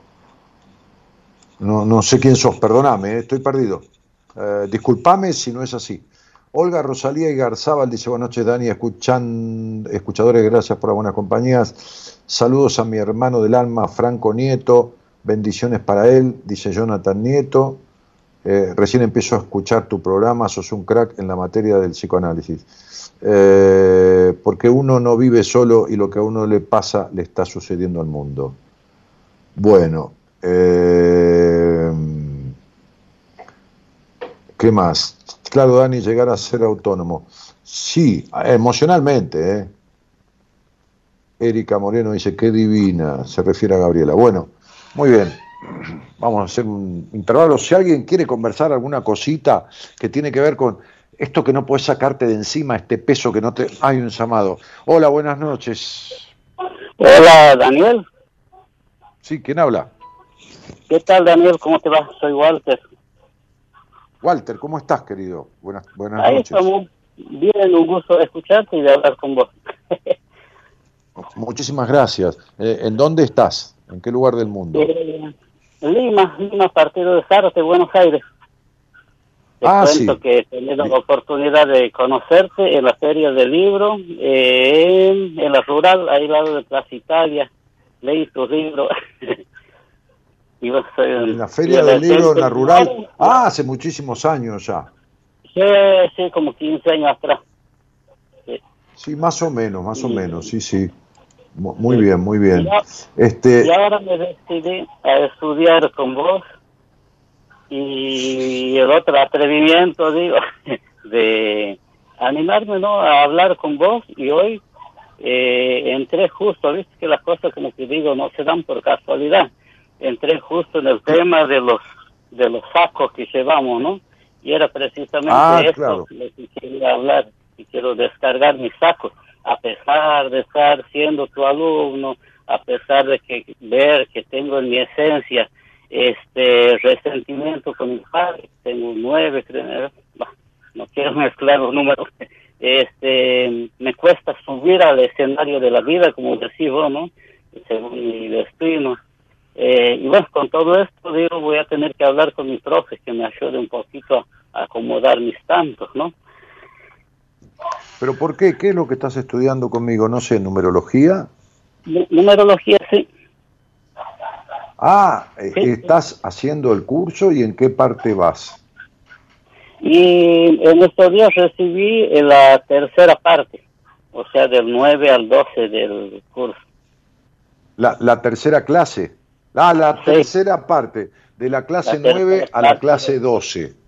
Claro, porque son, son 12 clases de dos horas cada una y con, con, los apuntes y con el libro y con un montón de cosas. Este, bueno, y, y, y, pero, pero, pero a ver, ¿cuál es tu duda? Porque lo que pasa es que vos estás justamente eh, en, la parte del curso en donde se congrega o se concentra todo lo aprendido por pedazos, por partes, por sectores, por áreas, en las otras nueve clases que ya viste. O sea, la, la, décima, la undécima y la duodécima vienen a converger todas las anteriores. ¿Está claro? Claro, sí, sí. Sí, sí, sí está muy bien está muy bien, la estoy empezando a estudiar esa parte para, bueno, completar, pero bueno, con todo esto igualmente quería hablar con vos como para que me ayudes a esclarecer algunas partes, ¿no? Que en mí todavía no, no las encuentro, digamos. Y como recién se hablaba del tema de que siempre hablo con mi hijo de este tema, ¿no? De que el tiempo se va, el sol se va. Este, y bueno, creo que voy muy lento, muy light en mi tema de los cambios y creo que para esto necesito alguien que me acompañe, prefiero que sea vos o alguien de tu equipo, como para que me ayuden a, adelantar el proceso ¿no? de mis cambios.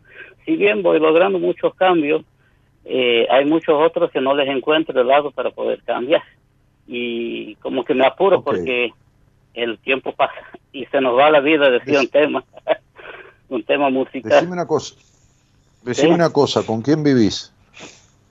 Eh, con mi esposa, o sea, mi segunda nupcia, digo, ¿no? Este, primero tuve una esposa, eh, tuve siete hijos, me separé hace 12 años, 12, 13 años, y justo me agarró, bueno, en esos tiempos había comprado tu libro, eh, encontré que justo me agarró la etapa 5 y la etapa 5 me tuvo falda al aire.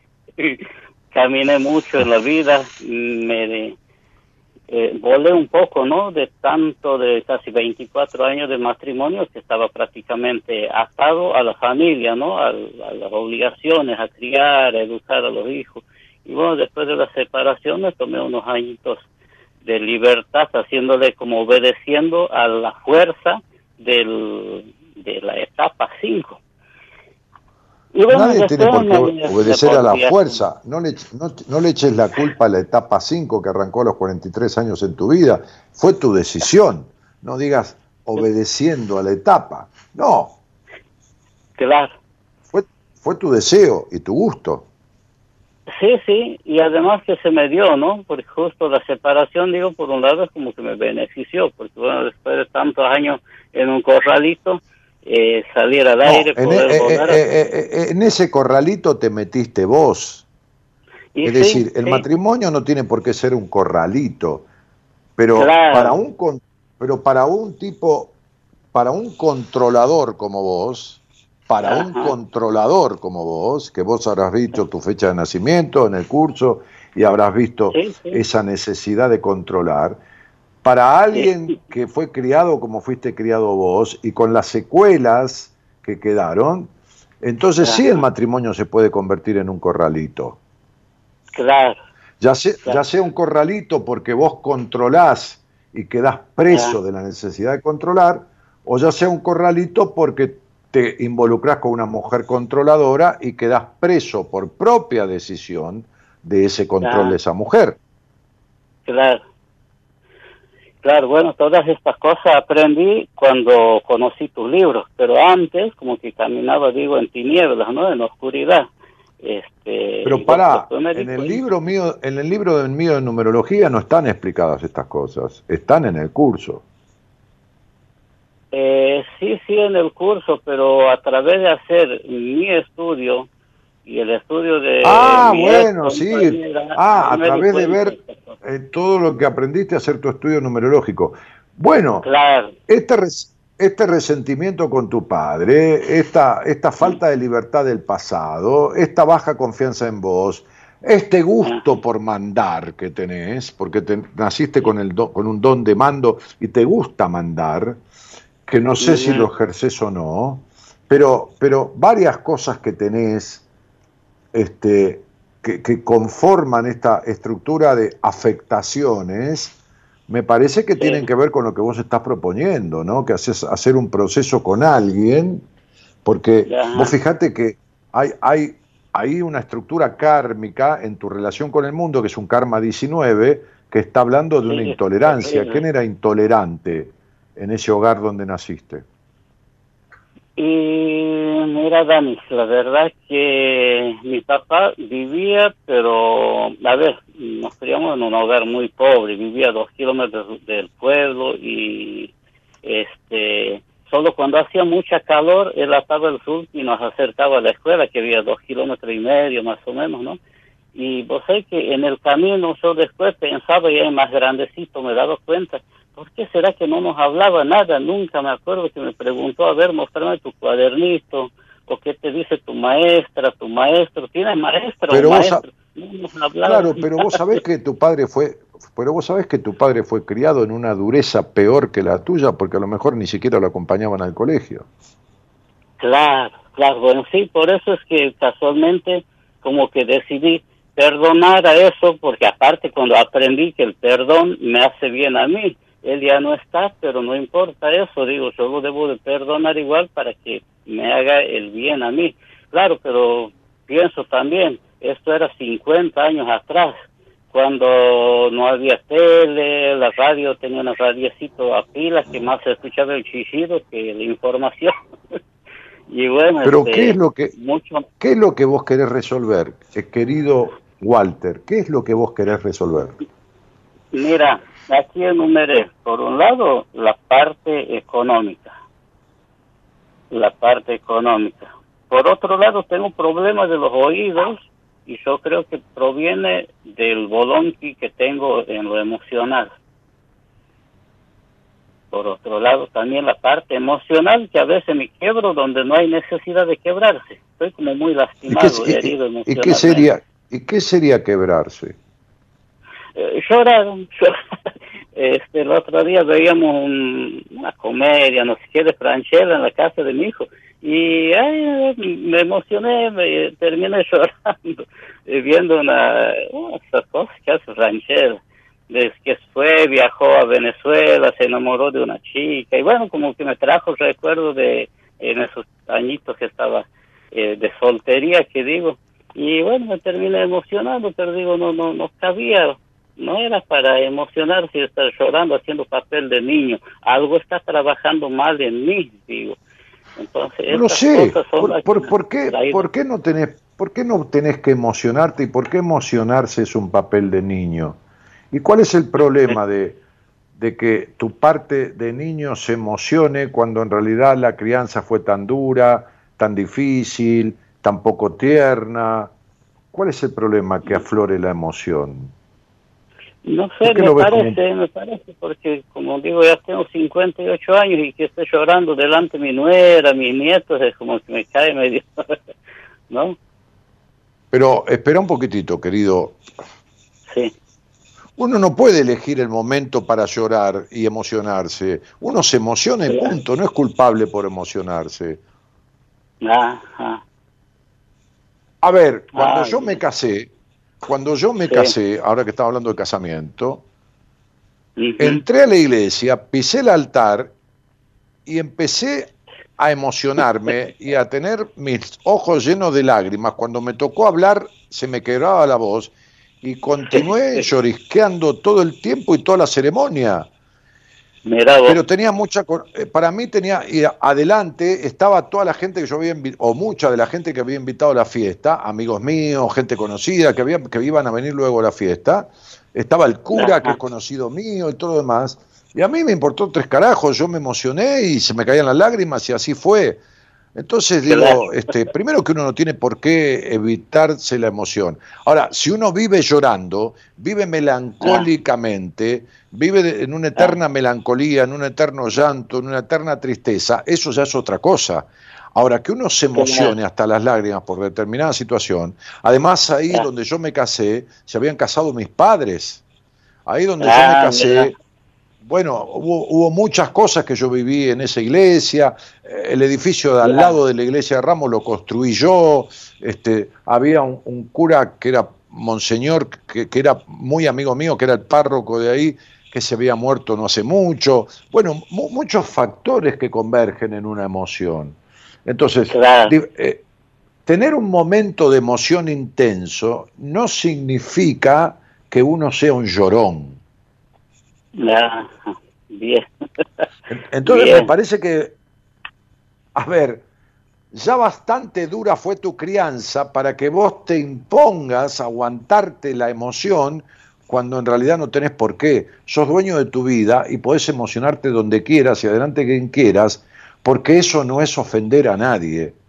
Permitirse emocionarse no es una ofensa para nadie y no tiene por qué darte vergüenza. Claro. Bien. Lo voy a trabajar a esto entonces y... Entonces vos eh, tuviste un padre duro que no demostraba sentimientos porque pobre no podía, porque fue criado en la dureza, y tomaste estas cosas de que el hombre no llora y no es así. Claro. El hombre, el hombre puede llorar, no siempre tiene que tener erección, ¿entendés? No, no, eh, no, no, hay problema si ves una, una laucha o te, y te da cagazo o te da asco, no hay problema, no tenemos que ser el sexo fuerte. ¿Entendés? Que, que, que, emocionarse o tener miedo no es débil. No es débil llorar o tener miedo, es tener emociones. El miedo, el temor es una emoción, el llanto es una emoción. Entonces, debes permitirte la sensibilidad, es decir, ponerte sensible ante determinadas situaciones, a través del llanto, a través del miedo, a través del temor, a través de la alegría, a través de lo que surja. Bien. ¿Cuándo está mal? Cuando lo que uno siente no está de acuerdo con lo que pasa. Ah. Entonces, qué sé yo, eh, viene un tipo y cuenta un chiste verde en la mitad del asado. Y, están jugando un truco y cuenta un chiste verde. Y vos te pones a llorar. Bueno, hay algo que está mal. Porque vos te pones a llorar cuando deberías reírte y después viene alguien y cuenta una historia triste y vos te pones a reír. Y bueno, hay algo que está mal, porque vos te reís cuando habría que llorar. Pero si vos te emocionás cuando algo te emociona, entonces estás teniendo una reacción lógica ante el estímulo. Bien. Ah. Si el estímulo es emocionarte, emocionarse es sano. Claro. Si el, estímulo es enojarse, enojarse es lógico. Ah, bien. Bien. Entonces, esto de lo que habla es de una baja confianza en vos y de un miedo a ser juzgado por los demás. ¿Entendés? a lo que los demás opinen de lo que a vos te pasa. Y a vos te pasa lo ah. que te pasa y tenés derecho a que te pase. Claro. Claro, ahí puede estar el secreto entonces. Son miedos que el no secreto, descubrir. El, el, secreto está en que vos no fuiste niño casi, casi nunca. Es verdad. ¿Entendés? Eh, claro, el secreto está en que no hay niño. Y es hora de que en vez de ser aniñado, que es otra cosa, te permitas que tu niño, que Waltercito, se exprese en sana libertad con sus emociones. ¿Queda claro? Claro. Sí, sí, sí. Claro, por eso desde los 53 años, desde los 53 años, la etapa que empezó en tu vida, que tenés 58, desde los 53 años, esta etapa está diciendo, llegó la hora de la verdad de su vida. El 3 es el número de los cambios vinculares, primero con uno mismo. Y el año que tenés este año es un año 9 con 9. sería basta ya. ¿Basta ya de qué? De la estructura, basta ya del niño abandonado en el pasado, basta ya de no permitirse, la expresión, la emoción, basta ya de todo eso. Encontré ese basta ya. Sí, sí, dije, estoy llegando al límite. Antes de explotar, voy a hablar a Daniel, pedir ayuda. entonces, te quiero cerrar la charla con esto porque me tengo que ir, Walter. Eh, me tengo que ir porque es hora del programa. Es mejor emocionarse que enfermarse. Y si vos tragás emociones, te terminás enfermando. Perfecto. ¿De acuerdo? voy a reescuchar al programa, así este lo puedo. Este, Daniel, antes que te vayas, alguien que me pueda acompañar, ¿será necesario que me acompañe alguno de tu equipo o No sé, primero primero primero pensá en todo lo que te dije. Primero pensá en lo que te dije. Después fíjate qué te pasa porque estamos por entrar a marzo, que justamente dentro de un año nueve es un mes tres, justamente tiene que ver con la expresión, con la liberación de la expresión y todo eso. Quédate 20, 30 días eh, dando vueltas con esto que hablamos, escuchá de vuelta la conversación. Y cualquier cosa me escribís en Instagram, donde sea, y entonces me haces acordar y yo te sugiero a alguien, si hiciera falta, si hiciera falta, ¿de acuerdo? Dale, dale. Ok, te mando un abrazo, Walter. Muchas gracias, otro para vos, Daniel. Un abrazo, saludos. Chao, querido. Chao, chao. Chao, chao.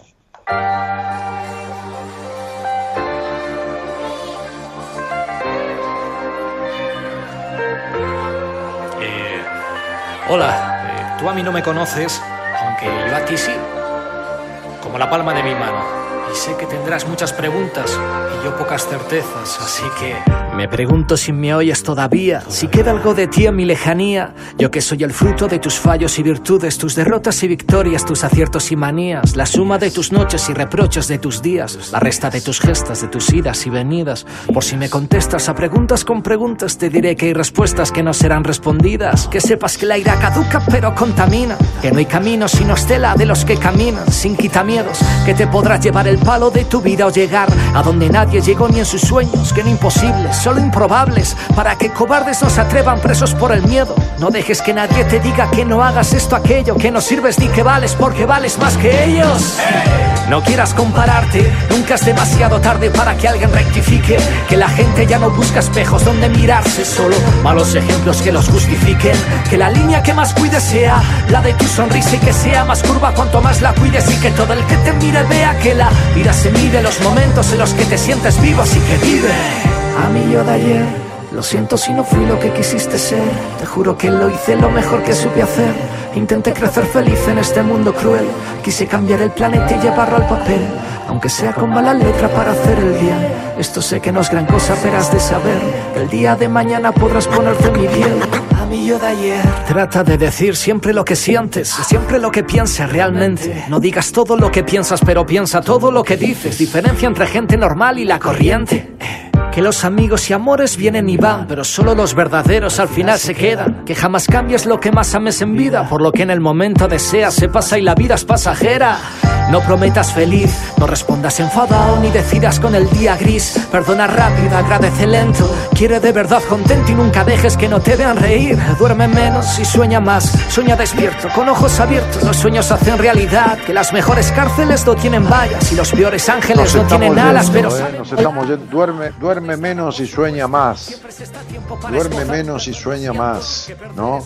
Pero no el sueño onírico, el sueño del estar dormido, sino soñar despierto para poder transitar a partir del sueño los deseos de, del sueño como idea, los deseos de, transitarlo, de cumplirlo, de ir por lo que querés, de ir por lo que tenés que quitarte, de ir por lo que tenés que soltar, de ir por lo que tenés que sacar, los pesos que hay que sacar de encima, los pesos que no sirven de tu historia. En la operación técnica y musicalización el señor Gerardo Subirana. En la producción la señorita Eloísa Ponte. Mañana va a estar conduciendo Buenas Compañías la licenciada en psicología, especialista en este, biodecodificación, Marcela Fernández. Mi nombre, Daniel Jorge Martínez. Un buenas noches a todos y muchísimas gracias por haber estado.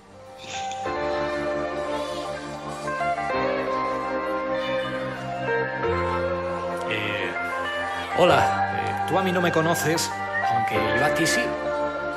Como la palma de mi mano. Y sé que tendrás muchas preguntas y yo pocas certezas, así que me pregunto si me oyes todavía, si queda algo de ti a mi lejano.